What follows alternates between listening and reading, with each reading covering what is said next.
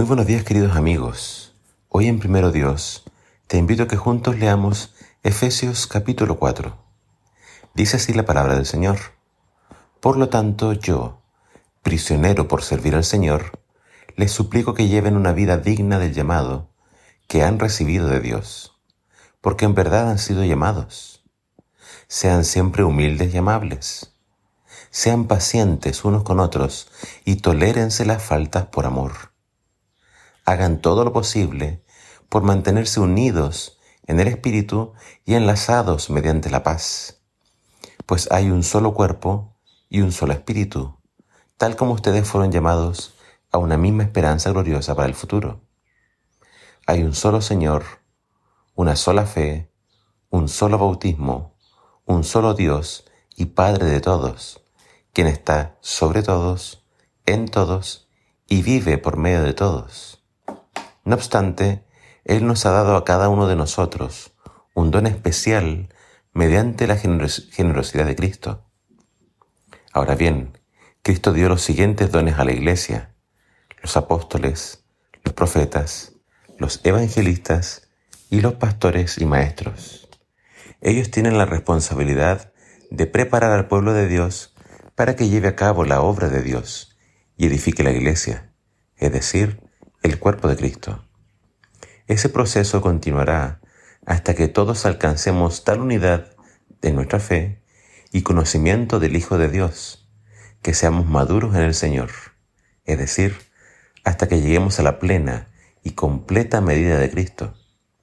Entonces ya no seremos inmaduros como los niños. No seremos arrastrados de un lado a otro, ni empujados por cualquier corriente de nuevas enseñanzas. No nos dejaremos llevar por personas que intenten engañarnos con mentiras tan hábiles que parezca la verdad.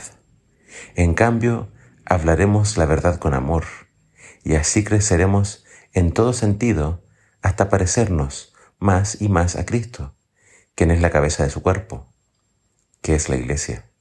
Él hace que todo el cuerpo encaje perfectamente y cada parte al cumplir con su función específica ayuda a que las demás se, se desarrollen y entonces todo el cuerpo crece y está sano y lleno de amor. El capítulo de hoy se va a enfocar en dos temas cómo vivir una vida nueva en Cristo y la función de los dones espirituales. El apóstol Pablo sabe que no es fácil mantener la paz dentro de la iglesia. Por eso les ruega a los efesios que se esfuercen, que hagan todo lo posible por mantener la unidad dentro de la iglesia. Les pide que sean humildes, amables, pacientes y tolerantes. El apóstol Pablo sabía que podían surgir roces, pleitos y conflictos, especialmente teológicos. Por eso les ruega que se esfuercen por mantener la unidad, por el poder del Espíritu y mediante el amor. Pablo quería evitar a toda costa que la iglesia se dividiera. Algunos podrían haber pensado que lo más fácil hubiese sido tener dos iglesias, una para los judíos y otra para los gentiles. Pero Pablo insiste en que así como hay un solo Señor, y la iglesia es su cuerpo, también tenía que haber solamente una iglesia. No, no podían haber dos. Así como hay un evangelio, no dos. Hay una esperanza, Cristo Jesús, nuestra única esperanza, un Espíritu Santo y un Padre Celestial. Tiene que haber una sola iglesia. También hay un solo bautismo, no dos. El bautismo bíblico es el bautismo por inmersión, que es cuando la persona es sumergida completamente en el agua. Hoy se puede ver en algunas partes un bautismo llamado por aspersión, que es cuando te arrojan unas cuantas gotas de agua en la frente. Ese no es el bautismo bíblico.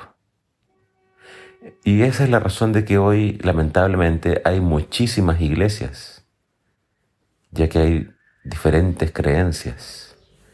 Pero cuando Pablo escribió, todavía había una iglesia. Cuando Cristo venga, Él vendrá a buscar a los suyos y entonces nuevamente habrá solamente un rebaño y un solo pastor, el Señor.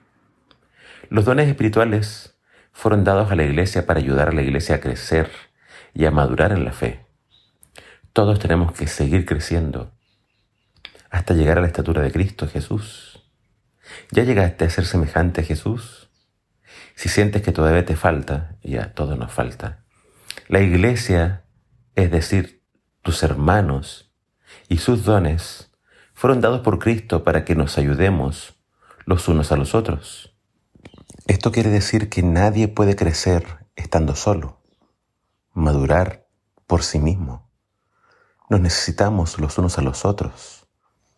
Y eso ocurre dentro de la iglesia. Porque en la iglesia yo voy a escuchar un sermón, una enseñanza, voy a escuchar un punto de vista que quizás yo no había visto. O los hermanos quizás van a ver alguna falta en mí que yo quizás no me doy cuenta y nos pulimos los unos a los otros, nos ayudamos los unos a los otros.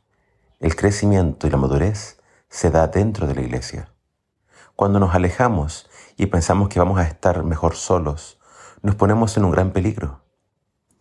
Fuera del redil, los lobos no perdonan. Es cierto que los lobos también tratarán de entrar al rebaño, pero juntos y unidos es más fácil resistir los ataques del enemigo. Que Dios nos ayude a seguir creciendo en la vida espiritual. Que el Señor nos ayude a realmente vivir una vida nueva y a despojarnos de nuestra vieja naturaleza pecaminosa. Que el Señor nos bendiga.